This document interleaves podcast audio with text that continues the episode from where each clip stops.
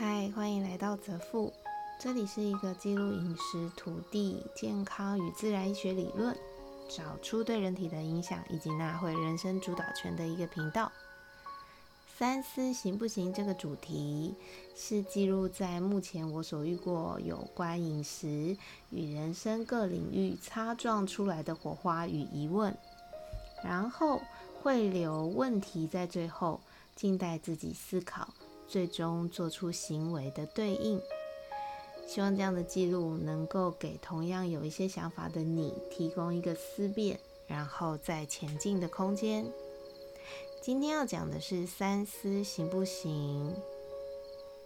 善良该不该有原则？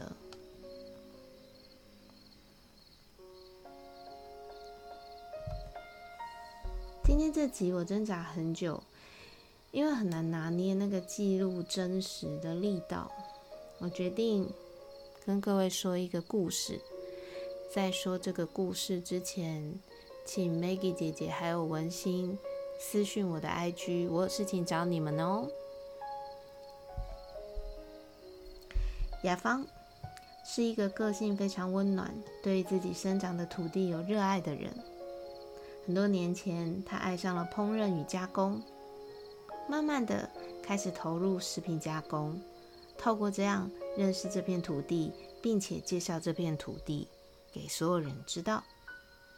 然而，雅芳其实是一个很不喜欢，也不懂得如何赚钱的人。他有着上帝深厚的爱，让他身边总是围绕着不少贵人，支持着他，也被他那样温暖、温暖的个性感染。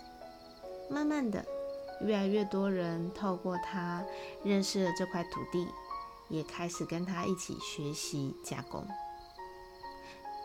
他一开始的初心，因为他的善良以及热情不计较，带领着农夫、学生，还有他自己，走上了一条阅读这片土地的道路。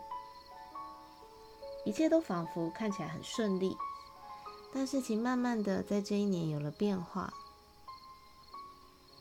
可能因为雅芳做的事情，知道的人越来越多，慢慢的也有人跟随他的步伐。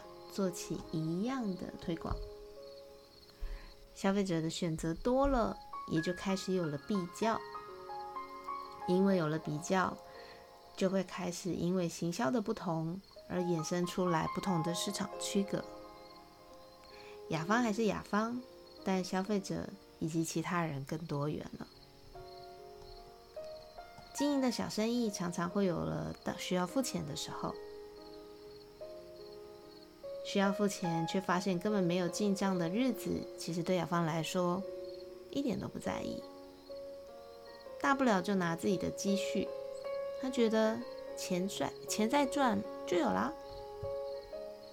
但这样的乐天，不知道是不是环境变了，还是隐约的需要雅芳体会一些什么，次数变得频繁了起来。最近的一次是雅芳在得知自己的店铺收入不到一千多，过不久决定办一堂笋子加工课。以往合作的农夫谈起这些日子的旱象，不知道笋子状况好不好，能有多少。偏偏刚好因为笋子当季，大家也爱吃，变成原本只有一堂，后来变成三堂课。爆满的状态。开课的前几天，笋子寄到店里，没想到竟然有三成以上的笋子是坏掉的。其实很多时候，在柔软的雅芳心里，农夫一直是一个弱势族群的存在。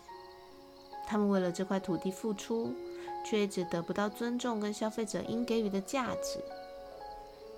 因此，他很常用高于市价的价格去跟农妇收购作物。或是将食材的耗损自行吸收，这次当然也不例外喽。更何况是合作了多年的农夫。第一堂课顺利的结束了，扣除三成的农损，他必须要在进货才能够提供后面两堂的学生使用。事情就发生在第二堂与第三堂课。不知道为什么这一次来的笋子几乎都是坏的，或是软掉变色的。虽然说并没有到不能使用，但是卖相上就是不好看。课堂间开始有了抱怨的声音。对雅芳来说，这个是她很不喜欢面对的状况，因为他总是觉得消费者不能理解野放的或是天然的农作物要收成能够有多难。他们不懂这种这种食材的珍贵。还嫌说不漂亮，怎么都是烂烂的这种。雅芳不喜欢解释，所以面对这样的事情，他总是选择退费，这样就没有话说啦。消费者就是不懂农夫的辛苦，天然的就是会有不可抗力的因素嘛。他跟几个较为啊熟识、理解他的学生，形容了这一次他的心情。课堂间与课堂后，大家开始讨论笋子的状况。细微的声音此起彼落。课后的讨论也会自行去寻找漂亮的笋子，想回家自己做。天然的也放的，哎呦，我觉得哦，味道上也没差多少，但看起来就不漂亮。这些话呢，就流传在学员之间。故事我们先停在这里。接下来，我想带领大家一起来思考看看。首先，善良是不是应该要有些原则？有没有可能，如果每一次雅芳都能够把农夫摆在啊不是这么辛苦，甚至不是这么低阶的位置？透过良性的沟通，然后去转达农夫可以怎么样做得更好的一个需求，有没有可能这样子的一个分别心，并没有在农夫那里得到相同的对待？有没有可能在农夫间慢慢的就知道雅芳是一个会自行吸收的人吗？所以灌出了没差啊，反正烂的寄给他，他也不会要我们出钱，这样子的一个想法，有没有可能因为这样的不珍惜，导致农夫的技术最终无法进步，最后就被淘汰在这个市场里？有没有可能，因为这样子的恶性循环，让大部分来上课的学生会对天然的农产品有一种印象，就是天然的就是丑啊，就是烂啊，烂了的东西你也不要告诉我它有多健康或者多美味。再来，我们思考一下消费者，身为消费者。我辛苦的赚钱，拿钞票换取相对应的价值，为什么我应该要为了某人的天然理念去交换看似不对等价值的商品呢？为什么天然就得要我买单？它的状态不 OK，而我不买单，就是我不理解这里面的珍贵呢？有没有可能，雅芳的善良与不追究？让应该可以在精进自己稳定品质、确保收入的农夫，最终变成了会苟且的态度，然后让同一时间的消费者误会了天然的东西就是会丑会烂，甚至是反正只要会丑会烂，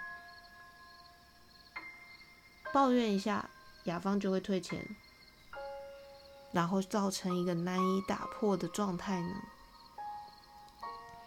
假设今天有完全无外力添加、自然耕种的农夫，专业又能够种出好品质，在出货的时候也会站在消费者的立场设想，会特别挑选过，彼此尊重才出货。消费者是不是能够遇到遇到更多好吃的食材呢？农夫是不是能够有更稳定的收入呢？而雅芳是不是能够有更幸福、更没有烦恼的日子呢？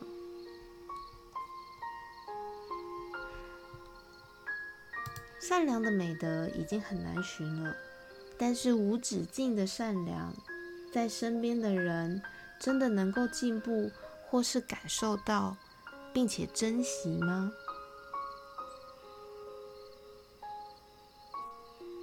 我们可以一起思考看看。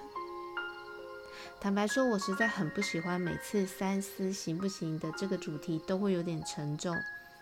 但是听完这个故事，我真的觉得我们应该好好的思考。不管你是什么角色，农夫、消费者，甚至是雅芳，有原则的善良是不是必要的呢？今天就先到这边，拜拜。